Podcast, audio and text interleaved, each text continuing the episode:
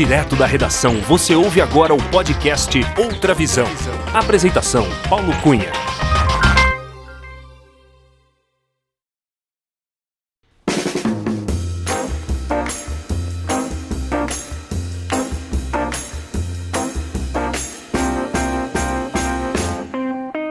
Olá! Seja muito bem-vinda, muito bem-vindo ao episódio 103 do podcast Outra Visão.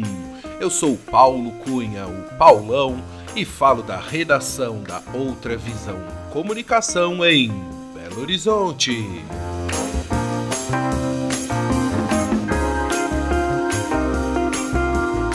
A nossa entrevistada é psicóloga com pós-graduação em psicodrama pela Associação Brasileira de Psicodrama e Sociodrama. Em seu trabalho, ela auxilia pessoas na busca da saúde emocional. Ela ajuda as pessoas a desenvolver capacidades próprias para estabelecerem relacionamentos mais saudáveis e alcançarem seus objetivos, superando seus problemas e dificuldades. No início da sua carreira como psicóloga, a nossa entrevistada também trabalhava como produtora de moda, casting e eventos. Em paralelo aos estudos e ao atendimento como psicóloga no consultório, ela trabalhava em grandes agências. Seu trabalho era fazer desde a busca e seleção de pessoas para campanhas de publicidade, editoriais de moda e fotografia de arte, como também produzir eventos sofisticados por todo o Brasil para grandes marcas e empresas.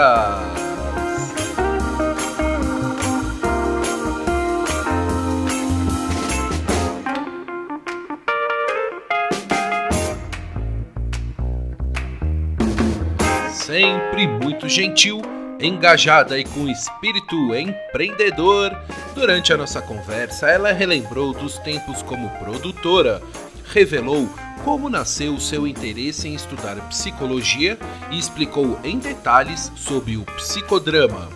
Nesta entrevista, ela também falou sobre o seu trabalho como psicóloga voluntária em diferentes projetos sociais, associações e entidades, entre elas na Arte Stencil Oficina e nos institutos Cora e Ana Rosa, onde durante muitos anos fazia atendimento voluntário aos domingos de dezenas de pessoas. E é com muita alegria, já pronto para mais uma sessão de terapia, que recebemos neste episódio do podcast Outra Visão, Brenda Brizigello Rocco, a psicóloga Brenda Rocco, a Brenda, a mãe do Ian e da Lívia, minha amiga há muitos anos, que eu sei tem muito a nos ensinar e várias histórias para contar. Acompanhe a entrevista.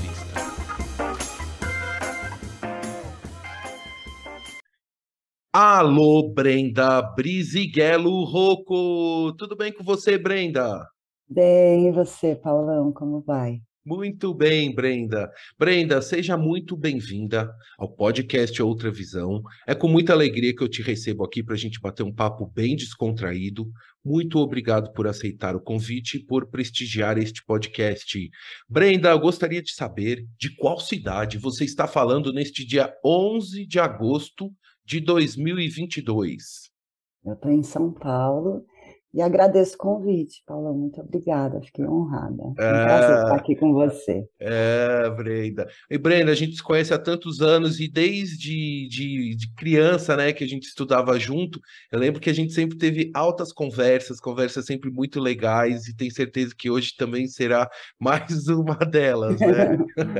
com certeza. Brenda, antes de eu começar a te perguntar sobre o seu trabalho como psicóloga, que é o, a gente vai abordar bastante aqui nessa conversa, é, eu queria também que você contasse, compartilhasse um pouco da sua experiência como produtora de eventos. que você já rodou aí todo o Brasil, realizando grandes eventos para grandes marcas e empresas, né? Gente grande. Brenda, o que, que, você pode relembrar e compartilhar um pouco dessa época que você trabalhou com eventos? É, eu, eu tive uma carreira de produtora muito grande, né? De 20 anos, na verdade. E o fechamento foi na área de eventos, onde eu realmente pude me realizar aí como produtora. É, é um duo, né? Eu sinto falta da minha produtora até hoje. É difícil largar essa, essa vida. Mas eu fui produtora de casting, de figurino, de moda, de fotografia de arte, aí, sei lá, de editoriais para Veja, para grandes revistas também. E aí, depois que eu me cansei um pouco desse mercado, eu fui para eventos e lá eu super me encontrei. O bom é que em eventos eu fiquei. Eu montei minha carreira nos eventos mais VIPs mesmo, né? Então eram eventos de poucas pessoas. Então eu atendi a Fiat, atendi a Diageo, que faz os, os labels, né? É, atendi a Renault também, Plazútil, então marcas muito muito gostosas de trabalhar. E na campanha de publicidade também, marcas maravilhosas, Adobe, Banco do Brasil, Caixa Econômica, Magalu, tem uma, umas campanhas bem lindas, Banco Real Universitário, que teve na época, 2005. E aí, em 2012, eu fui fechando a carreira de produtora e migrando mesmo para ficar só com a psicologia. Que, na verdade, era em paralelo, né? Eu era produtora, psicóloga e mãe e tudo, tudo junto ao mesmo tempo. Mas era muito cansativo, né? Porque em eventos você faz turnê, viaja muito. E, e aí depois volta, e aí tem que atender. Aí chegou um momento que eu consegui migrar. Foi difícil, né? Sempre dá uma insegurança e uma saudade, né? Mas hoje, até com o que aconteceu da pandemia, deu para ver que foi a melhor escolha, porque eu vi meus colegas passando por momentos bem difíceis com relação a, a não ter eventos, né, pós-pandemia e tudo mais. Olha, tem, eu tenho um, um episódio que aconteceu uma vez que, que, eu, que eu acho muito legal. Eu tinha emendado umas três campanhas e eu estava sem ver meu filho há 15 dias, eu só via meu filho dormindo. Ele tinha um aninho, um aninho e três meses. O Ian, né? O Ian. É, o Ian. E aí eu tinha emendado o Banco do Brasil, Magalu e mais, acho que a Caixa Econômica. E aí entrou Dove, cabelo liso. E aí é uma, é uma campanha que tem bastante gente, né? Nós, de madrugada, íamos editar o casting, para apresentar às sete horas da manhã. Eu falei para o meu marido, o pai dele, falei, olha, eu vou levar ele na edição, porque eu já não aguento mais de saudades. E passei a mão no bebê, levei para edição, fiz um cafofo e deixei ele dormindo lá, editando foto com a gente. Aí, quando foi seis horas da manhã, eu fui sair. Né? E tava um frio, um frio, Paulo, um frio. Eu peguei aquele bebezinho, enfiei no carro, falei, meu, eu preciso sair dessa vida, não é possível, por que trabalhar tanto? Aí fui dirigindo assim na Faria Lima, falei, eu estou decidida, vai ser minha última campanha, eu vou largar a publicidade. E quando eu estou dirigindo, o cara está colando o outdoor que eu tinha acabado de fazer da outra campanha da Dove, e aí eu dirigindo, eu falei, ficou lindo, ficou lindo. Eu falei, olha que louca, é um duo, né? Porque a gente trabalha, as pessoas não têm essa noção, mas para um comercial de 20 e poucos segundos, a gente fica 24 horas dentro de um estúdio, né? Filmando literalmente, né? 24 horas fazendo tudo dentro, sem dormir, né? Então, eu vejo essas diferenças, assim, de não ter outdoor, de não ter as propagandas nos relógios, né? É, ainda se mantém aí a, a imagem no ponto de ônibus, isso ainda tem, né? Uhum. Mas mudou muito, né? Mudou demais, assim. Acho que deve ter sido bem impactante essas mudanças. Ô, Brenda, e dos lugares por onde você, ah, da onde você trabalhou, que, qual, o que, que você podia compartilhar? Algum lugar especial que você, que você guardou um carinho é, mais especial? Tem algum, algum ponto alto aí nessa, nesse, que são 20 anos, é tempo é um bom tempo, né? É, é um bom tempo.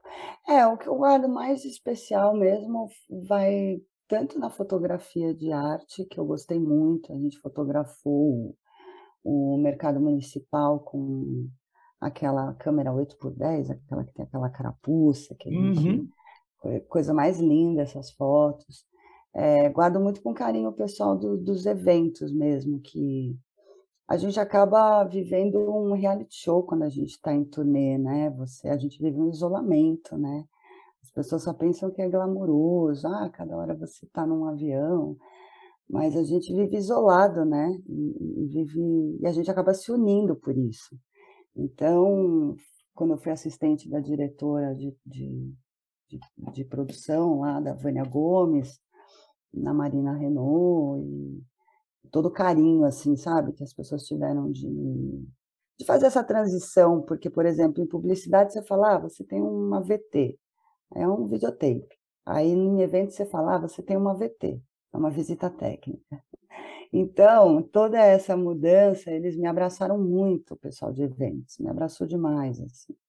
E como eu tinha agilidade da publicidade, então deu certo. E tudo ficou ótimo. E depois eu encerrei na The Marketing Store, né, que era a agência que eu atendia a Fiat, é, que também me trataram sempre como uma princesa, sempre muito bom, sempre aceitaram as minhas ideias, né, os atendimentos de lá sempre abraçaram as, as, ideias, porque eu não aguentava ser só produtora, né, tinha que ser palpiteira também.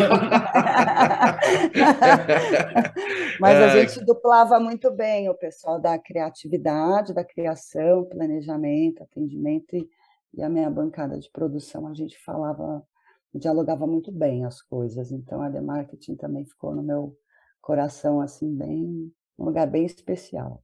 É, eu lembro numa ocasião que você passou aqui por Belo Horizonte, mas você já estava vindo de acho que quatro outras cidades e ainda ia para mais quatro, cinco, né? Numa agenda assim, literalmente é, agitada, né? Para é. não dizer maluca e também cheia de responsabilidades, né? Porque em cada praça um acontecimento cheio dos detalhes e, e das, das formalidades também, né?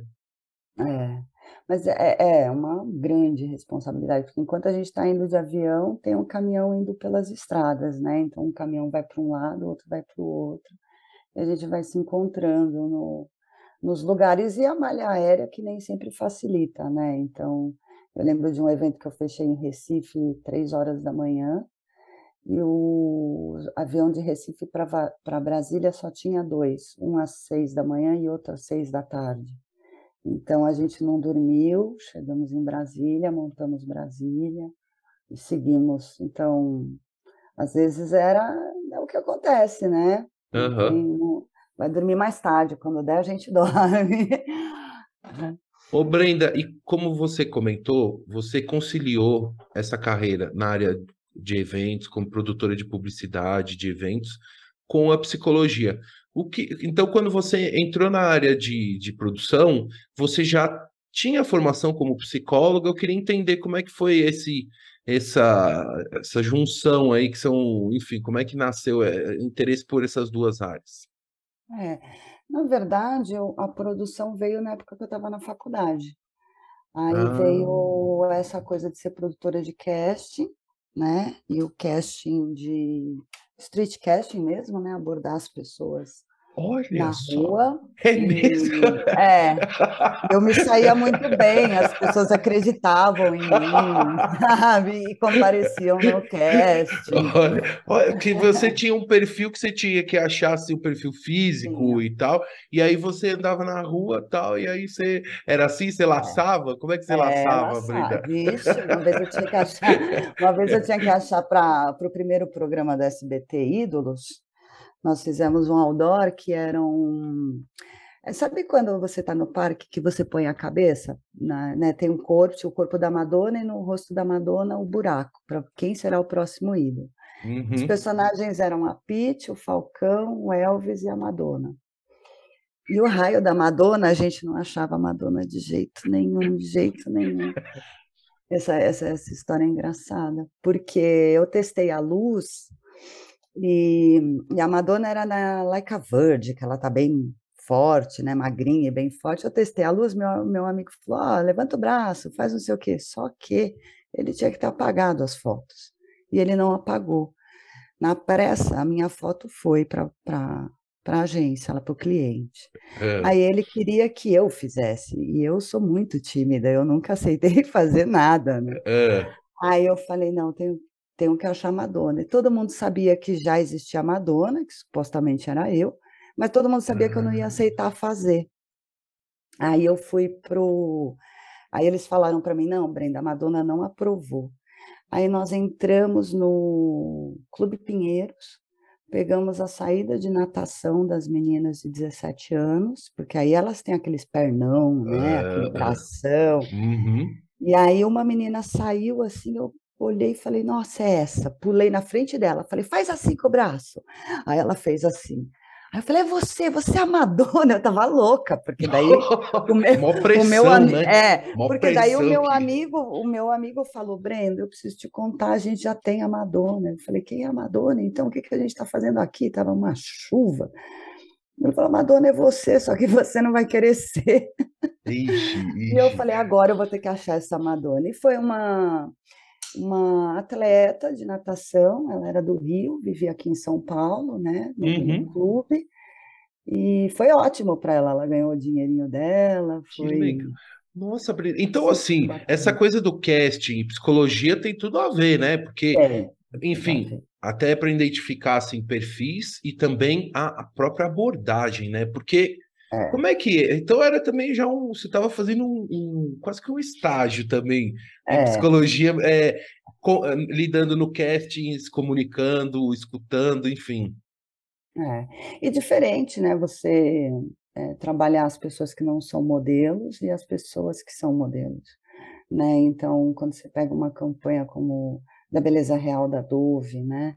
Você tem pessoas que não, tem vergonha, então a gente tem que passar essa.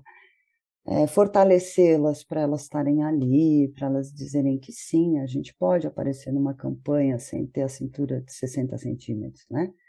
Então, essa desconstrução e, e melhorar a autoestima dessas pessoas é, eu acho que eu nunca descolei nem da produtora nem da psicóloga. Eu acho eu não consigo tanto separar elas. Ah, mas que legal. É, é, faz parte, né, da campanha da publicidade, a gente saber o nosso público-alvo, como conversar com ele, né? Então, durante a faculdade, eu ia desenvolvendo isso junto. Sim, eu desde que eu entrei no último ano da faculdade, que a gente começa a atender, eu nunca parei. Mesmo na correria, eu, eu sempre atendi, desde, desde o meu primeiro dia de formada até hoje, nunca teve um, um mês sem atender. E aí vieram também os trabalhos voluntários, que era onde eu podia manter a psicologia junto de mim, assim. Então, nunca deixei de atender, foi tudo junto ao mesmo tempo. É bom, né? É. eu não sei como que eu dei conta, acho que é porque a gente é jovem, né? É, é, você é muito inteligente, muito inteligente, muito agilizada, Brenda. É, Brenda, e aí eu quero entrar na psicologia e aí entender, assim, como é que nasceu o seu interesse em estudar psicologia? Tem alguém na sua família que é da área, ou alguém especial que te influenciou, ou algum, algum fato é, marcante para você que te deu aquele insight de seguir nessa área, enfim. E eu sei que o seu filho, o Ian, tão novo, também já decidiu, né, seguir também é. como psicólogo, que é super legal. E, e, tem momentos da vida que a gente, assim, tem um insight, né, de alguma carreira ou de alguma aptidão que a gente... Como é que foi o seu, Brenda? É, o meu foi, foi bem interessante, porque, assim, quando, a gente, quando eu saí do Colégio Portal, né, a minha família decidiu que a gente ia para a escola pública. E eu fui para o Andrônico de Mello, e naquela época era a Erundina que estava, né, na frente ao, às escolas, e ela determinou é, psicologia como uma disciplina obrigatória nas escolas estaduais. Então, até aí eu nunca tinha ouvido falar. Eu era bem novinha, né? Tinha 15 anos, 16 anos, eu não tinha ouvido falar e, e aí começou e eu me apaixonei. Eu falei, é isso. é isso que eu quero fazer, é isso que eu quero ler, é isso que eu quero estudar. E foi difícil porque é, nem, não tive tanto apoio, né? As pessoas não acreditavam tanto, né, na psicologia. E, mas aí eu, a minha certeza no meu coração, ela era tão grande que eu sabia que eu ia conseguir fazer o caminho que eu tinha que fazer. Então eu esperei conseguir ter uma posição financeira para pagar a faculdade, e aí com 21 eu entro na faculdade. E começo a, a toda a minha carreira com a psicologia, eu e a psicologia só, né? Sem, sem apoio de ninguém. Mas cada linha que eu lia, cada texto que eu lia, eu me apaixonava mais, mais, mais, mais, assim. E eu sou apaixonada, assim. Faço com muito amor. Ô Brenda, e você tem uma, uma, uma pós, né, na em psicodrama, isso, tá certo? Isso, Me isso, explica, psicodrama. e- explica para mim e para os ouvintes aqui do podcast, é, o que é o psicodrama no universo da psicologia, né, e entender assim quais são as, as formas de trabalhar é, com psicodrama que eu conheço um pouquinho, mas eu quero que você fale. Então, o psicodrama, ele, ele, ele pensa, né, o ser humano como, como se nós somos os, os protagonistas no palco do Senhor, né, no palco da vida. Então, ele vai falar muito do nosso protagonismo, ele vai falar muito do nosso presente, né? É o, é o psicodrama, né? Vem de psique e drama. Psique e drama que é ação. Então, é a nossa mente em ação, né? A nossa psique em ação. E com isso, vem é, Jacob Levi Moreno, né? Que é o autor principal. Ele usa as técnicas do teatro. E, e aí a gente tem, né? A teoria dos papéis, a gente faz as técnicas de inversão de papel, espelhar, duplo, que é quando a gente fala através é, do personagem, né?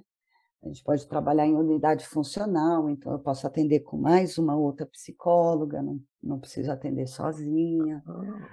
Aí vem também a psicoterapia de grupo, que é muito rico, psicoterapia de grupo, né? O psicodrama trabalha muito bem isso também. É, a gente fala que pode ser um grupo homogêneo, né? Todos têm, terem a mesma questão, ou heterogêneo, que é todo, cada um tem a sua questão. E aí, quando cada um tem uma questão, a gente coloca no grupo, né? Quem, quem quer falar, quem tem conteúdo para aquele dia, e todo mundo escolhe um dos temas para a gente trabalhar naquele dia. Então é muito legal, porque às vezes não é o seu tema, mas o tema do seu colega te leva a não pensar é, como a água, né? Você passa por cima, você passa pelo lado, né? Você passa por baixo, você passa por, por uma, você acessa outras coisas, né? Então é muito rico. Eu, eu acho o grupo, eu fiz muita terapia de grupo também, no Daimon, que é um centro de, de psicoterapia de grupo, de psicodrama, que fica no Sumaré, muito bom. E muitas horas de terapia de grupo. E o que eu pude me desenvolver na terapia de grupo como paciente, eu não teria alcançado na individual. Então, você tem ganhos bem diferentes, né? Quando a gente está em grupo, é diferente mesmo. Então, vale muito a pena, assim, o psicodrama a minha ideia do psicodrama é promover uma terapia que doa o menos possível, né? Porque doer vai doer. doer dói, mas que não, não doa tanto e que a gente possa trabalhar de outras formas. Então, a gente pode usar poema, música, filme, né? Estou com uma lição de casa de reassistir o Cinema Paradiso para debater com o paciente que a gente está trabalhando a finitude. Então, através do filme, a gente vai falar da finitude, e isso enriquece, né? Eu acho muito rico o psicodrama. Sou meio babona para falar. É, né? Por isso que eu estou te perguntando, porque eu sei que, que eu, eu sei, eu sei que. E, e assim, e tem alguns casos que, quer dizer, o psicodrama ou outras é, técnicas de, de psicologia, em qual momento você acha que é o mais adequado assim para o psicodrama? Tem algumas algumas alguns cenários que vão encaixar melhor no psicodrama? Olha, eu gosto muito de terapia de casal no psicodrama, eu gosto mais. Né?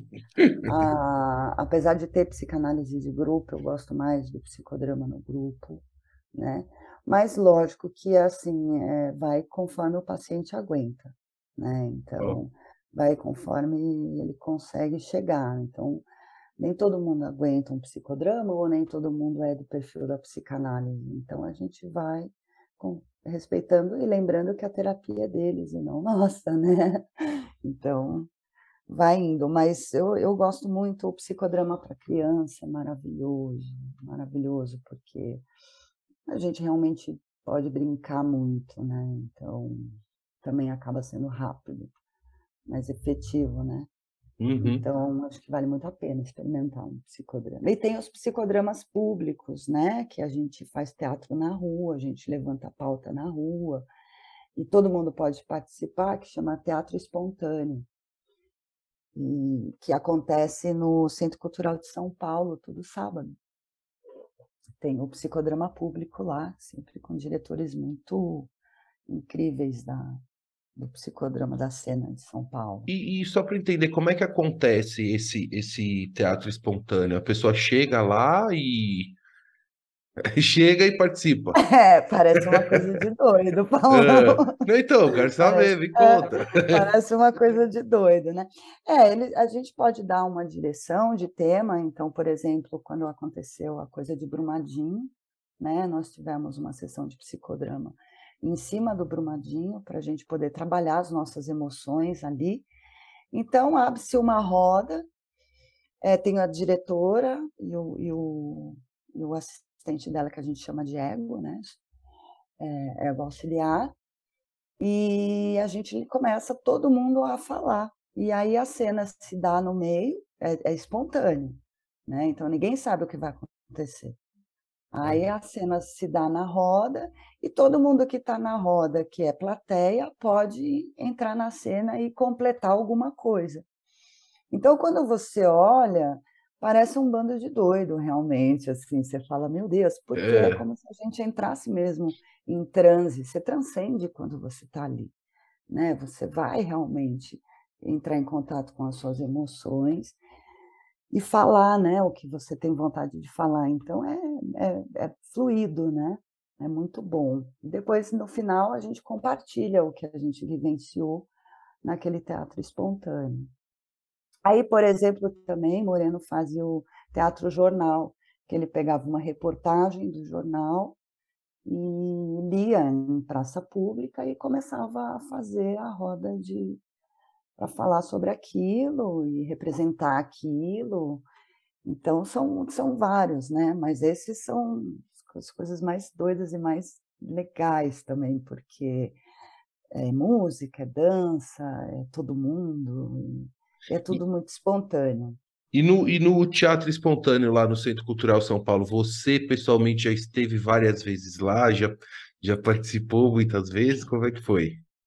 Sim, eu, eu, eu vou sempre como. Eu acabei virando um ego auxiliar fotográfico, né? Porque eu acabo registrando tudo, né? Minha produtora é. não sai de mim. então, só, uma... só clicando assim, né? Na, clicando, na mente, é. assim.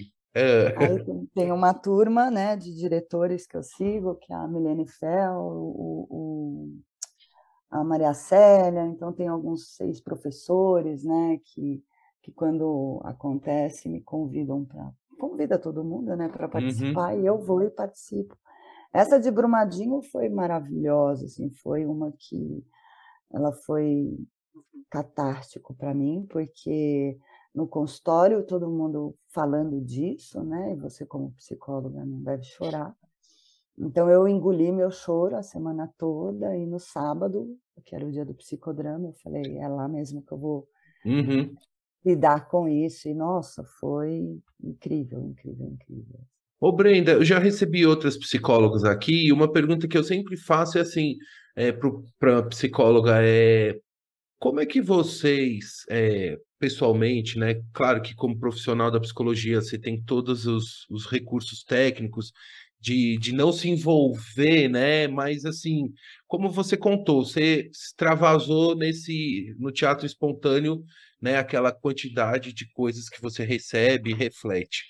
como é que é essa, esse autocuidado, assim, é, com, da, do profissional da psicologia, né? Para tá, tá assim, é, bem para atender também, né? Como é que é? Isso É. eu sempre tenho muita curiosidade, assim.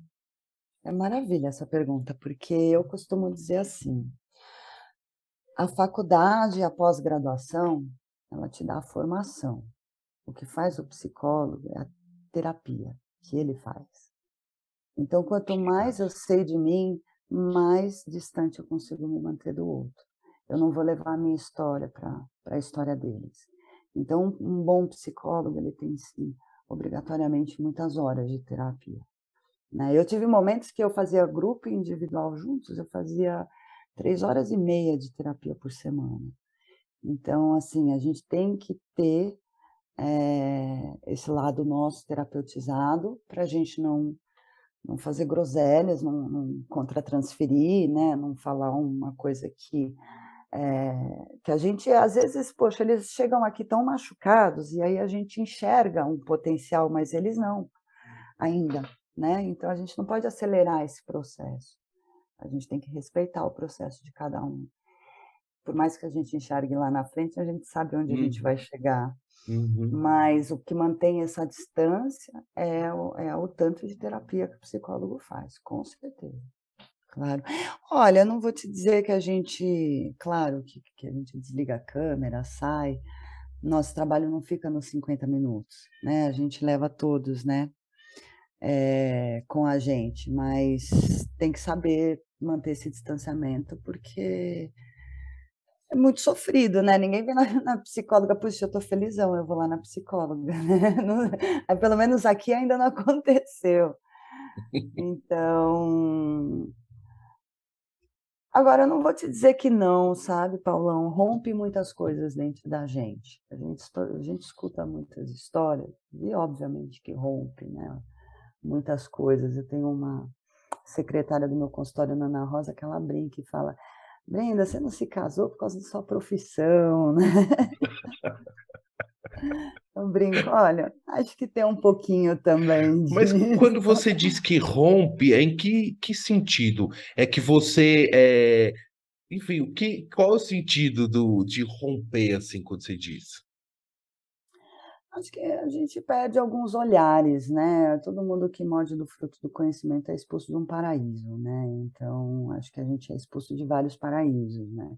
Às vezes você não olha mais a sua irmã como você olhava antes, né? Às vezes você não olha mais uma relação amorosa como você olharia antes, né? Então, tem um preço. Acho que ser psicólogo, acho que toda profissão tem um ônus e Uhum. bônus, né?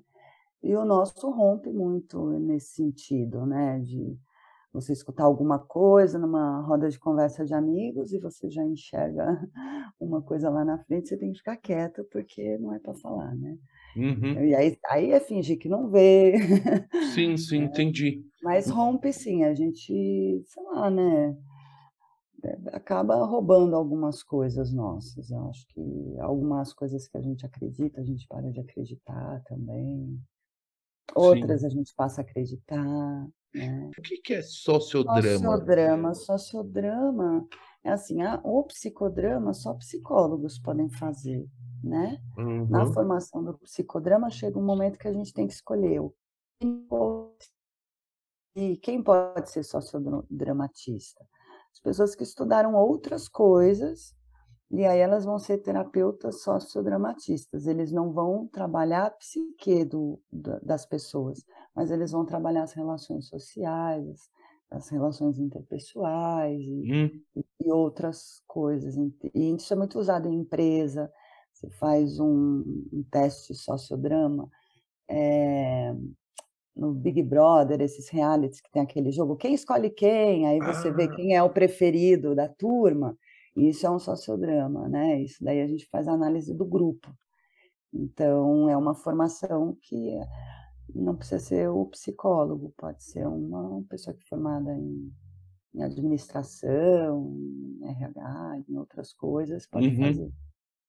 Brenda, eu queria entender, é, tem alguma área específica da psicologia que você é, é, atende mais? Eu sei que, por exemplo, você faz acompanhamento com pessoas que fizeram cirurgia bariátrica lá, o Uhum. acompanhamento faz.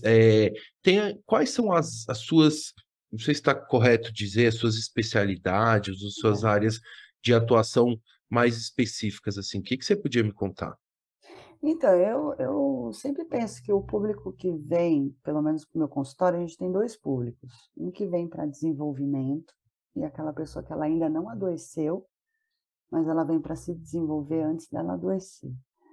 E quem vem para tratamento, que aí sim é é o que eu mais estudo, que é a psicopatologia. Desde a faculdade, a paixão minha é a psicopatologia. Então eu tenho um trabalho muito próximo com a psiquiatria. E hoje, é bom, a gente nem precisa falar o tanto, né, de demanda que tem aí pós-pandemia, enfim. Eh, as psicopatologias, elas me seduzem muito, porque elas são muito difíceis, as coisas são muito parecidas, né, as doenças emocionais, elas são muito parecidas. Então, eh, você tem coisas do do déficit de atenção que é parecido com o espectro autista, né. Você tem coisas que é, eh, da ansiedade, que parece muito da ansiedade, e quando você vai ver é um outro tipo de transtorno. Então, eh eh, des desvendar isso para mim é a coisa mais incrível que tem, assim. E e a minha proposta, né, da da psicopatologia no consultório junto com a com a psiquiatria é menos remédio possível, mas entender que muitas vezes a gente precisa do remédio. Ele é nosso amigo, a gente não pode brigar com o remédio, a gente tem que brigar com a doença, né. A mesma coisa, a gente não pode brigar com a máscara, com o álcool gel, a gente tem que brigar com o covid, né. Uhum. Então, eu eu logo arrumei um parceiro de trabalho, que é o doutor Renato Del Santi, que é um um psiquiatra incrível, que está comigo há muitos anos, e ele também pensa desse mesmo jeito, enquanto ele não chapa os pacientes, né, não chumba, que é assim que a gente fala. Uhum. Então, fazer esses relatórios, esses encaminhamentos para o psiquiatra, né, para ajudá-lo a dar a melhor medicação, é meu ápice do prazer da psicologia, a psicopatologia, com certeza. Eu acho que só não não não fiz medicina por falta de capacidade mesmo, por causa da minha dislexia, né, da das minhas dificuldades mesmo, mas acho que eu faria se fosse hoje, se eu tivesse dinheiro, eu entraria para psiquiatria fácil, porque eu gosto muito, me seduz demais, assim. Uau, que legal, Brenda, que que interessante. Ô, Brenda, e eu sei que, eh, você como psicóloga, e uma pessoa super empreendedora, atuante e agilizada, como sempre foi, faz já fez vários trabalhos voluntários para diferentes entidades aí em São Paulo. Queria que você contasse, compartilhasse um pouco desse seu trabalho super bonito e importante em associações, entidades, institutos. Eu sei que você até comentou comigo antes da entrevista que que em uma determinada entidade você, eh, ficava um domingo inteiro lá atendendo dezenas de crianças carentes, tudo, enfim, viveu experiências, assim, únicas como psicóloga e como Brenda, né, como pessoa Sim. física. Conta um pouquinho dessa sua dedicação e e, assim, generosidade para os trabalhos voluntários. É, eu eu isso eu acho que eu sempre fui voluntariosa, né. Eu sempre fui muito brava, né, quando eu era criança, bem brava, né, mas eu sempre fui muito de ajudar as pessoas, né, sempre tive isso muito forte. E quando eu me formei, eu ainda, eh, almejava, né, sair da produção e ficar só com a psicologia, e a sociedade te cobra, né, você se formou e você não trabalha só com isso, você não se que né, o que que você escolheu. Eu tive muita dificuldade de receber dinheiro dos atendimentos, eu levava com muito calote. Puts. Aí eu falei Você assim: atendia e a pessoa não não Não pagava, ela melhorava, não pagava e sumia. E eu pensei: "Bom, das 2 uma, ou eu sou uma porcaria de psicóloga, ou eu que não sei cobrar, né". Falei: "Como que eu vou separar isso e descobrir isso?". Então eu falei: "Eu vou ser voluntária". E aí eu encontrei uma ONG, que é o Instituto Cora, que fica ali no, ficava na época no Periperi, aqui em São Paulo, é, que não tinha que cobrar, era 100% gratuito o atendimento. Quem podia doava algum produto, alimento, higiene, limpeza. E aí eu comecei a atender lá. E eu comecei a entender que não, que eu não sabia cobrar mesmo. Eu precisava melhorar minha relação com o meu dinheiro e entender, é, levar para a terapia essa questão, porque todo mundo adorava meus atendimentos. E nisso eu comecei a atender de dia de semana. Só que como eu trabalhava como produtora, era difícil. Eu Isso lá no Instituto Core, né? No... Lá no Cora. Cora, Aí, Cora, Cora com Cora. K, né? É, Cora com K. E lá eu fiquei sete anos, né? E um dado momento, eu falei, eu vi que as crianças que eu atendia lá, à noite, elas ficavam muito cansadas, elas ficavam com o olho vermelho, e elas se sacrificavam muito para estar ali. Elas estavam cansadas. E eu falei, olha, vou inventar uma coisa, vamos ver quem abraça a causa. Chamei os pais e falei, e se a gente fizer domingo? Nessa época eu trabalhava de sábado já. Ah. E se a gente fizer no domingo? Aí ele falou, pô, topo, vai ser muito legal. E aí a ONG falou, Brenda, você tem certeza que você quer fazer isso? E a ONG sempre me apoiou em tudo. É o Cora, a Miriam Habib, que é a fundadora, é incrível minha inspiração, assim. Ela falou, Brenda, você vai dar conta mesmo de trabalhar de domingo? Eu falei, vou, porque domingo é o primeiro dia da semana. Uhum. Então, eh, eu falo, é o primeiro dia da semana, é o dia eu ir fazer o bem. E aí começou essa história de atender de domingo, e aquilo se esparramou na família, porque enquanto o domingo deles era um entediante, vir para a terapia, daí pronto, já saiu da cama, já pegou sol, já andou, aí de lá eles iam para o parque e, e, e, reverberava na família, né? Toda a terapia acabava reverberando na família. E lógico que algum o, o Darcy Vargas, o, o HC, descobriu que tinha uma louca em São Paulo que atendia de domingo e de graça, né? Então começou a vir uma demanda que todo mundo queria vaga de domingo. E oh. quando eu dei por mim, eu tinha 54 pessoas por domingo para atender. Então, como eu fazia grupos, né? Então eu tinha uns três, quatro, acho que quatro, cinco grupos, mais ou menos. Ah. E aí dava para atender toda a demanda, né? E, lógico, sai um, entra outro, né? E vai indo, mas foi maravilhoso. E aí eu pensei que eu não ia mais me superar. Uh. E foi quando eu fui para o Instituto Ana Rosa, onde a minha filhinha é, foi estudar lá. E lá é incrível, é um instituto maravilhoso. E eu falei, bom, eu preciso fazer uma gratidão a eles, né? E ofereci meu trabalho voluntário. E aí foi onde eu atendia duas vezes na semana. E aí eu me superei em 85 crianças por semana. e aquela foto que eu te mandei da minha despedida dos 40 anos, que foi a festa do pijama, e vieram 40 crianças para minha virada de aniversário. Que legal, a festa do pijama, né? Você fez a festa. então conta, conta, como é que foi essa, essa, essa festa do pijama aí com com, com a sua, seus grupos lá na, no Instituto Ana Rosa? Olha, lá é um instituto muito, muito incrível, né? Eles trabalham com, com patrocinadores, com arrecadações, com arrecadações de notinha fiscal. E eles atendem mil crianças e adolescentes, né? Então, 85 é muito pequenininho, né? Não dá nem para a gente falar uau, né?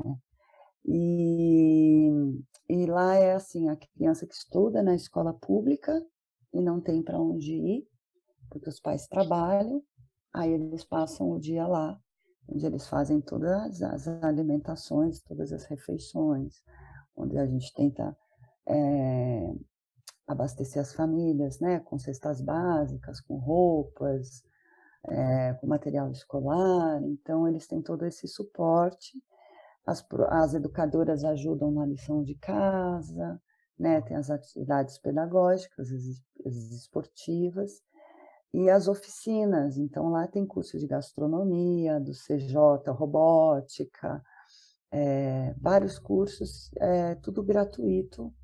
Pro, e aí eles fazem depois o currículo das pessoas, desses jovens, e inserem eles no mercado de trabalho. Então, é um instituto que realmente transforma as vidas. É, dá o de comer para quem não tem, né, dá uma formação extracurricular para quem não tem essa oportunidade, é, facilita para os pais, porque eles ficam tranquilos, porque os filhos estão em um lugar seguro e sendo assistidos, né? Porque normalmente são pais que a criança volta para casa e fica sozinha. Uhum. E é chato, né? É angustiante você saber que seu filho está lá sozinho. Então é um instituto lindo, chama Instituto Ana Rosa, fica na Francisco Morato. Ah, fica, eu pensei, ah, tá. Eu pensei que ficava assim na região do, do, do Estação Ana Rosa, mas não, não. Não. Uhum. Então fica aí na sua região, aí na região do Morumbi, tá, Tudo tá... por aqui, Paulo. Eu não posso nem sair, né?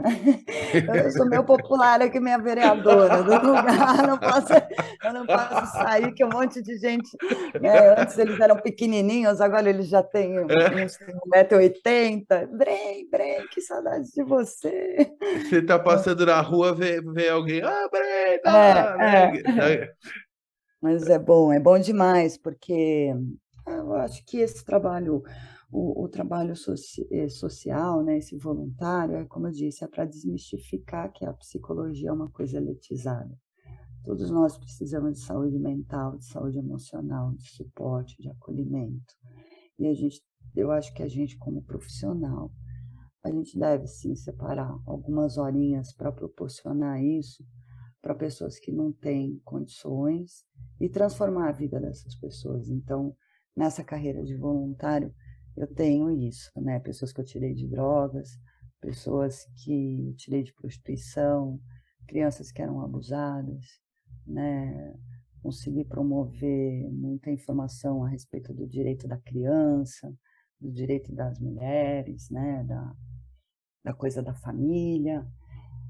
E atender essas pessoas que não têm essa possibilidade, né? De, de se pensar né, de, de, de, de, ter esperança de transformar. Então, eu tenho uma paciente, que não, uma ex-paciente minha, Isabel, que não me larga. É. Ela, era, ela era faxineira, muito insatisfeita na profissão, e hoje ela é pedagoga. Né? E, e era uma moça que nunca ia achar que ia sair da faxina, e hoje ela é professora de sala de aula. E a gente tem muito orgulho desse trabalho. Ela fala que ela não me larga porque ela sempre manda uma mensaginha lá, falando as coisas e dando um. Ah, agradecendo né, a transformação que a terapia fez para ela. Assim. Então, e a gente tem que fazer, eu acho que a gente tem que separar esses minutinhos. Né?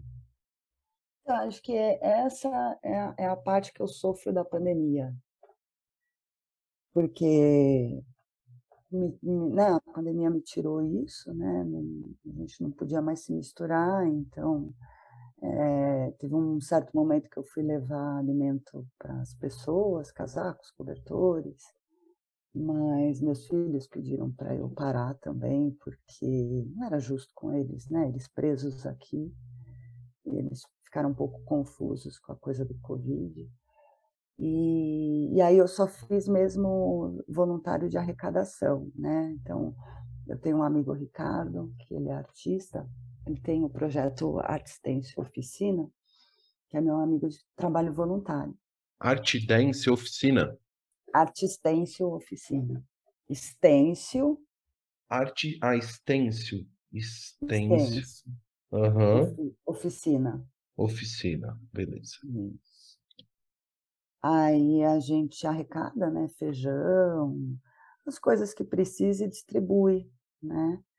É, então aqui eu fui fazendo isso, fui tentando durante esses dois anos daí de pandemia, fazendo essas pequenas doações, é, ele lá, eu aqui, é, aqui eu fiz bastante, ele lá também fez bastante, é, é, porque é bom, você né? e você conhece as pessoas, né? As famílias, quem precisa, qual situação que tá, como você contou, né?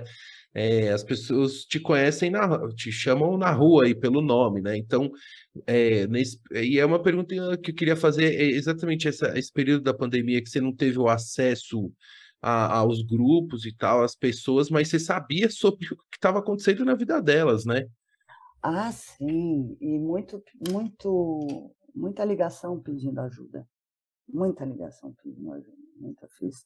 É, teve dias que eu atendi 14 horas, é, dessas 14 horas, não sei quantas horas de graça para ajudar as pessoas, foi como eu consegui manter o meu voluntário, né? Uhum. É, ajudando e dando suporte para muita gente, né, que, que não ficou bem na pandemia. E aí agora tô, tô, tô Sim, namorando então... a possibilidade de voltar e, e com essa amizade que eu fiz com o Ricardo, é, eu aprendi o trabalho voluntário itinerante. Então, Olha. cada hora a gente está num lugar, né? Nós fizemos juntos o Crack Zero, da Mães é, das mãezinhas Crack Zero, que são recolher as mães é, e as mulheres no geral, né, da Cracolândia e tentar reabilitá-las para a sociedade, né. Então, de tempos em tempos, a gente faz um, uma arte-ataque. Vai lá e levanta uma, um instituto e, e ajuda. Depois vai para outro. Perfeito, não. Ô, Brenda, e a questão da pandemia, né? Importante você, você comentou. É, queria saber para Brenda como é que foi esse período, sobretudo da, é, do, do, período de isolamento mais é, grave. Queria até essa, registrar, né? Ouvir a sua experiência, tanto na parte pessoal, né? Como é que foi para você, com, com a sua família, e também é, profissionalmente, que deve ter demandado, deve ter atendido bastante, né? Nossa, muito, muito, muito. É, quando eu falo, quando alguém fala, tá trabalhando, eu falo bastante, eu só não sei se isso é bom ou ruim, porque fica um duo, né? É, a pandemia, bom, eu sou uma pessoa, assim, né, como eu trabalho com essa coisa do ser humano, eu tenho uma visão para as coisas meio utópica, né? Então, eu pensei que as pessoas iam melhorar, eu não pensei que as pessoas iam se piorar. Eu pensei que as pessoas, que as famílias iam se unir e que a gente ia começar a fazer nosso próprio alimento, né?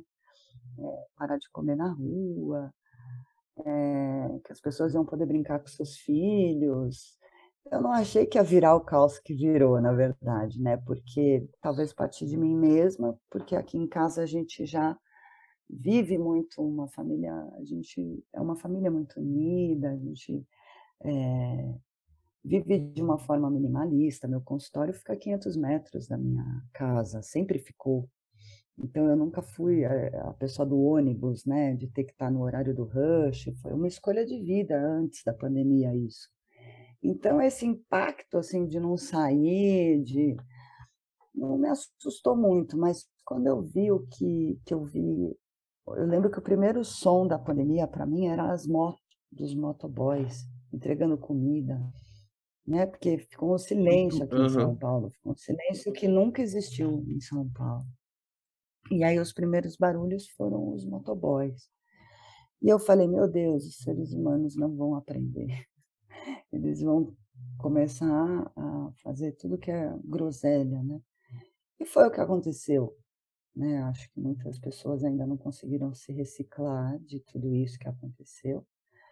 É, no primeiro mês, o meu consultório caiu em 70%, e eu pensei, meu Deus, o que, que vai ser de mim, né? Sou mãe solteira, autônoma, psicóloga. As pessoas vão cortar, né? Terapia vai virar luxo. Então, acabou toda a minha visão ali do. Vamos deselitizar, né? Acabou todo meu romance, minha utopia acabou ali. E autônoma, né? Então, assim, sem suporte de governo, sem nada. Então, eu comecei a pensar como que eu ia me reinventar. E retomei os meus. É, fiz um vídeo, mandei para os meus pacientes para a gente começar a fazer aconselhamento, sessão de aconselhamento, pessoas que já estavam de alta, que já tinham se desenvolvido, fazer pelo menos uma vez no mês, para se cuidar, né? Para a gente entender qual a direção das coisas. E, to, e muita gente aderiu. Legal. Eu, eu, graças a Deus, eu sou muito querida pelos meus pacientes, então muitos pacientes é, ofereceram ajuda, me perguntaram como que eu estava, se eu precisava de alguma coisa. Todo mundo sabe da minha luta, né? Então, então nesse ponto foi ótimo. E eu falei, bom, eu vou passar a pandemia é, e lá no final eu vou dizer, é, eu sou uma mulher autônoma, mãe solteira, que passei por uma pandemia, não enlouqueci, não fali, né? O que eu não sabia é que no meio desse caminho eu ia perder meu pai para o Covid em 2021, em abril. Eu perdi meu pai para o Covid de forma muito, eu não desejo para ninguém, muito ruim. E ele, ele ia tomar vacina dia 14 de abril, e aí ele morreu dia 9 de abril, então não deu tempo nem de pegar a vacina. No consultório, tudo virou uma loucura. Eu tenho relatos horríveis. Eu tenho adolescentes que arrancaram todo o cabelo da cabeça de, de ansiedade, é, pessoas que. Era o tempo todo, né? É, tristeza enorme para as pessoas, né? Mas eu tentei ajudar o máximo que dava, mas era muita ajuda, né? E depois começou essa velocidade de atendimento, porque depois que deu três meses e todo mundo percebeu que aquilo não ia acabar em três meses, aí as coisas começaram, de fato, enlouquecer, né?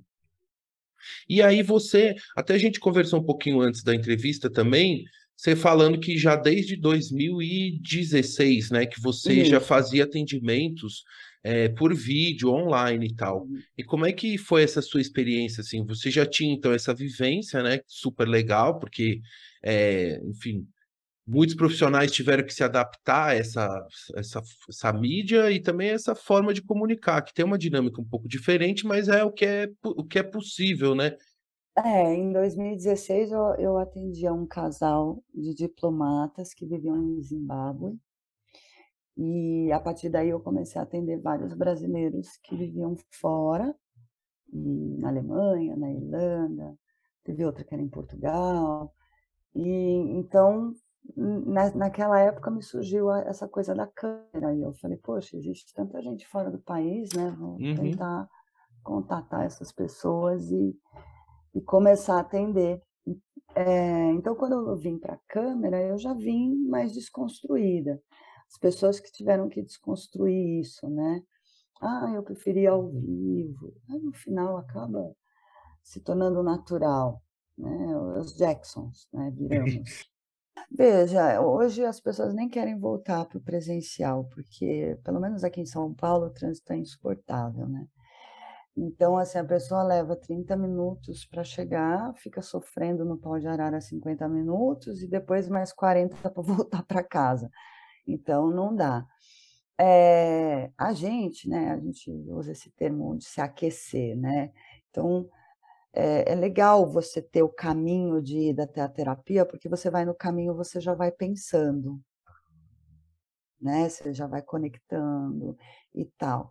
E a câmera, o que eu percebi é que, assim, não havia esse aquecimento. Então, assim, a pessoa estava deitada na cama, de pijama, e abria a câmera. Eu, tipo assim, eu caí, é, quer dizer, ou seja, a psicóloga aparece na sua cama, olha que interessante. A psicóloga aparece dentro do seu quarto, né? Então, eu tive que lidar um pouco com esse aquecimento, de, né, com esse comprometimento deles com a terapia. Né? Teve gente que queria tomar cerveja junto na sessão, então eu disse, não, amigo, deixa eu te explicar, isso não pode né? Vamos tirar. Ah, Bren, dá para fazer na padaria? Não, gente, na padaria não faz terapia. Então, você, eu tive que ir dando esse contorno e ensinando às pessoas esse formato que, que é o, da, do online. Que interessante, é... Brenda, que interessante, viu? Muito louco, né? Eu tinha imaginado isso, assim, a forma como você colocou, né? Que é essa preparação, esse esquenta tal. Eu já fiz terapia, tudo realmente tinha na hora que você tá indo, tal, não sei o que, você vai pensando. Se essa, essa coisa de realmente ligar a câmera e do que você relatou lá, quer dizer, o cara tá, não tá legal e, e não se, se apresenta legal para você também, né? Não se apresenta pronto para para o é, processo de terapia. Eu, eu né? brinco, né? Vir a terapia já é terapêutico, né? Tem, tem pacientes que precisam de, dessas saídas, né? Então, é, por exemplo, eu tenho um que ele precisa, ele é um garoto que ele fica só no quarto, e ele foi um dos que eu voltei ao vivo na época, né? De máscara e tal. É, porque ele precisava, né? Era a única, o único motivo que ele tinha para sair do quarto era e, e para pôr uma roupa, né? Tomar um banho, é vir me ver, né? Vir na terapia dele. Uhum. Então é terapêutico, né? A gente já vim para terapia, já é terapêutico. E, e, a câmera roubou um pouco isso, até todo mundo entender que Uhum. Mas for, foram coisas engraçadas, né? Porque o povo querendo fazer na padaria é ótimo. Você sabe que aqui no podcast Outra Visão, que a gente, o pessoal, os ouvintes, todos sabem que eu uso o Zoom, né, aqui para falar com o entrevistado, em vários países, inclusive Brenda. Daí eu vou deixar o seu, o seu, todos os links da Brenda, porque temos ouvintes em vários países, Brenda. E aí, algum brasileiro tiver em outro país quiser contactar a Brenda, a Brenda atende all over the world, né, Brenda? Opa, Mas claro. você sabe que eu faço aqui um aquecimento aqui, antes de, de entrar na câmera aqui do podcast Outra Visão, uns 40 minutos antes, bastidores aqui para só para Brenda, hein, Brenda? Só bastidores, mas eu faço um aquecimento, faço um, uma preparação, que eu preciso entrar nesse, nesse, nesse trabalho, né? Nessa concentração. E e até a gente estava começando aqui a conversa, tocou o telefone, me... a gente dá aquela balançada, é... mas. mas... É... Porque transcende, né, Paulão? Acho que a hora que a gente se concentra é uma coisa que transcende, né? Eu tenho, eu faço muito esses meus aquecimentos, né, de atender também. É, lógico, por exemplo, segunda-feira eu mal tenho intervalo entre um e outro, mas aí eu já estou mega aquecida, coitado do último paciente. Né?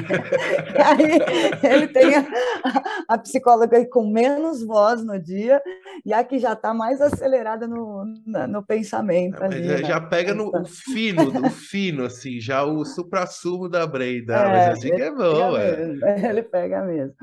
mas a, a gente tem que ter, né? Eu acho que para tudo né? Você não faz a listinha para ir no supermercado? Quando você faz a listinha e vai no mercado, você tem um, um, um carrinho. Quando você entra no mercado abestamente, vai fazer sua compra, outro carrinho. Né? Então, é. acho que se aquecer para tudo que a gente vai fazer, mesmo quando você está escrevendo, é outra coisa que transcende, né? Não dá para tem coisas que não dá para ser interrompida, né? Então e você falando isso, cê, é, aí é uma, uma reflexão assim, não tem muito a ver com as pessoas hoje em que era que é, que é tudo ao mesmo tempo, na mesma hora, com a mesma pressa, tudo pronto. O cara não quer parar para se preparar para fazer, né? Quer, quer pronto já, tem que estar tá pronto. Não é um pouco isso e que a internet, as redes sociais, aceleram essa. Se você não desconecta um pouquinho ou não entende que você precisa se concentrar em alguma coisa, né? É, a internet ela, ela, ela dá essa potencializada de uma forma não tão legal assim. Não, super, ela, ela distancia a gente, né? Quer dizer, na verdade a internet não, né? O mau uso, né? O ser humano fazendo mau uso da internet. A internet é uma coisa boa. Perfeito. A gente faz mau uso, né? Então, ela distancia, ela, ela te distrai, ela, ela evita que você pense a respeito, muitas vezes, do que você tem que pensar, né? Quando, assim como tem muita, muita coisa que leva numa reflexão, né? Depende muito do que você segue, do que você, como você usa a sua internet, né? Mas, no, no geral, o imediatismo tem sido uma coisa muito presente no ser humano, né? Então, às vezes a pessoa demora 50 anos para chegar no consultório e quer que eu resolva em quatro semanas. E aqui não é pastel, né? Então, a gente não trabalha assim. A pessoa vai ter que vai ter que, vai ter vai... que se parar para fazer o desenvolvimento, senão isso não vai acontecer. Vai ter que é ser. É interessante isso, né? Porque você vê agora com essa coisa das harmonizações faciais, com o desenvolvimento da coisa das estéticas, quer dizer, você sai de barriga chapada em questão de horas. Você não precisa mais treinar. Ô, Brenda, e, e, e você acha que as pessoas não estão querendo correr muito contra o tempo? O tempo tem que ser nosso aliado, a gente tem que ser a favor, é amigo do tempo, que ele vai sempre para frente. A gente tem que trabalhar a favor, porque contra ele sempre vai passar a gente. Tem jeito. Assim, É. eu eu digo no tempo, assim, na velocidade das coisas, ter um pouco mais de paciência. É, como você comentou, paciente demorou muito tempo para buscar um, um suporte terapêutico e aí já quer resolver. Ela já está diagnosticada, ela mesma diagnosticou, ela já Nossa, sabe o Google, o o- Google atrapalha muito. Nessa já hora sabe, o Google, o Google atrapalha demais. já sabe tudo que tem. As pessoas já estão resolvidas, ela foi procurar então por quê, né? Será? O tempo eu acho que é sempre vai ser uma questão para o ser humano, né, porque do mesmo jeito que ele é tão precioso, a gente joga tanto tempo fora, né, quando você está vendo esses videozinhos, é super gostosinho ver videozinho de gatinho, né, de não sei o quê, mas quando você vê, você perdeu. Você perdeu 30 minutos, você perdeu 40 minutos. Poderia ter sido numa leitura mais enriquecedora, né, ou de uma brincadeira com seu filho, né, ou ou de uma comida que você faz e não come industrializado, né, você pode descascar sua sua sua abobrinha, picar sua berinjela, né. Então, eh, penso que hoje a gente vive realmente uma questão muito louca com o tempo, esse imedia imediatismo que as pessoas querem, e o tanto que elas têm pressa e, ao mesmo tempo, tanto que elas perdem tempo.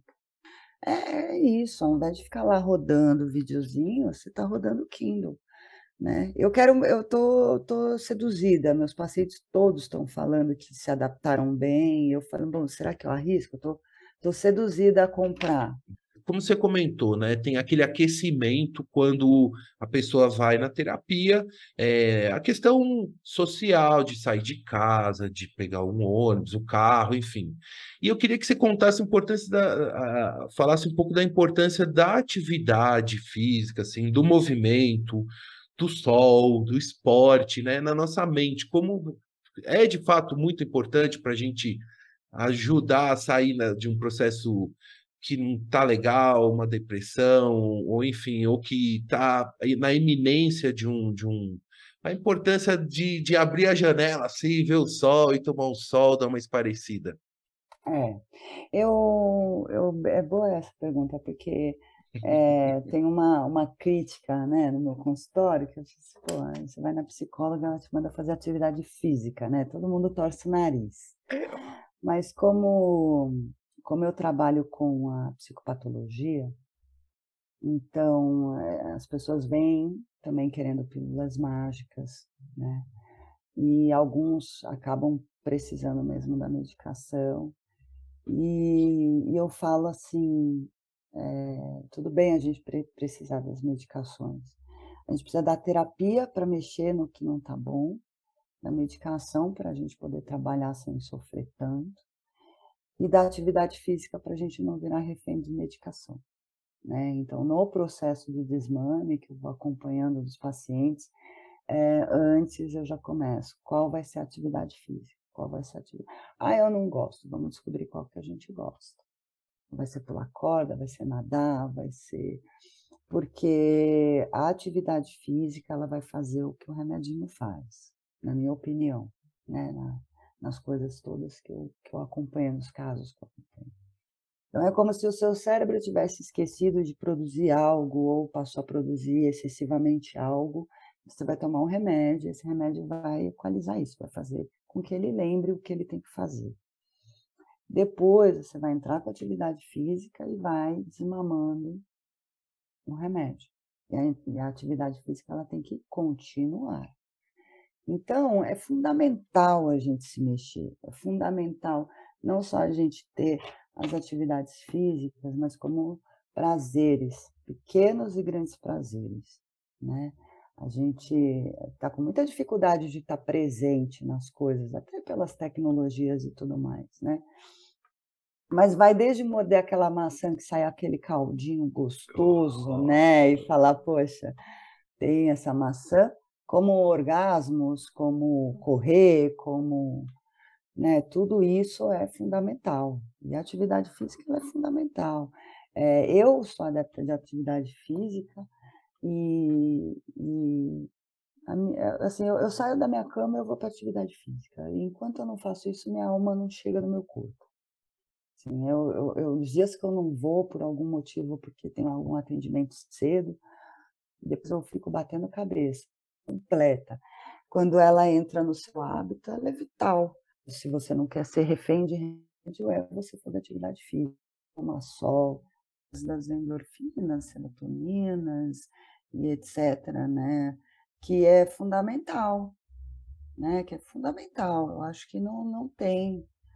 Hoje em dia eu não vejo adequado uma vida sem atividade física, seja ela qual for. Nem que for, entendeu? É, sei lá, você sentar na bicicleta e ler um livro, você sentar na bicicleta e ouvir uma música, 15 minutinhos, 10 por dia, tem que fazer da cabeça mesmo. Né? Então, é, é como eu falei, é, depois da atividade física, para mim, a alma chega no meu corpo. Você faz, faz é. cheguei, né? É. Porque é. muito bom, né? E, e, fora que nem a gente falou, né? A parte de se relacionar em grupo, né? Porque que, eu, o meu grupo de Pilates é um grupo terapêutico para mim. É, eu sinto falta das minhas colegas, eu treino com pessoas de 80 anos, eu treino com pessoas, sabe, que eu me espelho, que me inspiram, que me coisas que é uma troca que tem que ter. Eu, o que eu sempre digo, né, encontre a sua atividade física que você gosta, né, é dançar, é nadar, é correr, né, encontre a academia, se é a academia, encontre a academia que você se identifica, né? Que você vai ver ali o, o velhinho japa com aquelas baita batata da perna de japa, sabe? Que você olha e você fala, meu, eu quero envelhecer assim. É, é, tem que procurar aquela que você se identifica. Né? Tanto academia como clube, não é só o que cabe no nosso bolso, mas qual é o nosso processo de dentro? Você tem que ter um professor que te inspire, uhum. né? Um, um, uma, tem que ter. A gente não pode viver sem. Eu acho que é uma questão de saúde mental também, não é só física, não. Exatamente. Brenda, então vou finalizando aqui, agradecendo muito a você pelo carinho, pela confiança e por dedicar um pouco do seu tempo para conversar comigo muito obrigado mesmo por prestigiar aqui o podcast Outra Visão e contar um pouco das suas histórias, um pouco da sua trajetória, viu? Foi incrível. E também eu quero aproveitar e agradecer a todos os ouvintes que escutaram até aqui essa entrevista com a Brenda. E para fechar, Brenda, eu quero gostaria de pedir para você deixar um recado final para os nossos ouvintes. Olha, eu fiquei pensando, né, o que, eu poderia falar, sabia que esse momento ia chegar, né? Eu avisei, então, eu avisei. É, então eu vou deixar uma, vou, vou deixar uma, uma frase que eu gosto muito, e até em homenagem a um paciente que passou por umas reflexões através dessa frase, e que eu acho que tem muito a ver também com o meu trabalho voluntário.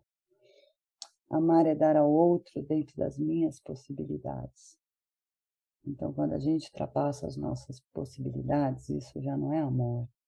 Isso é sacrifício, isso é martírio, isso é qualquer coisa, menos amor.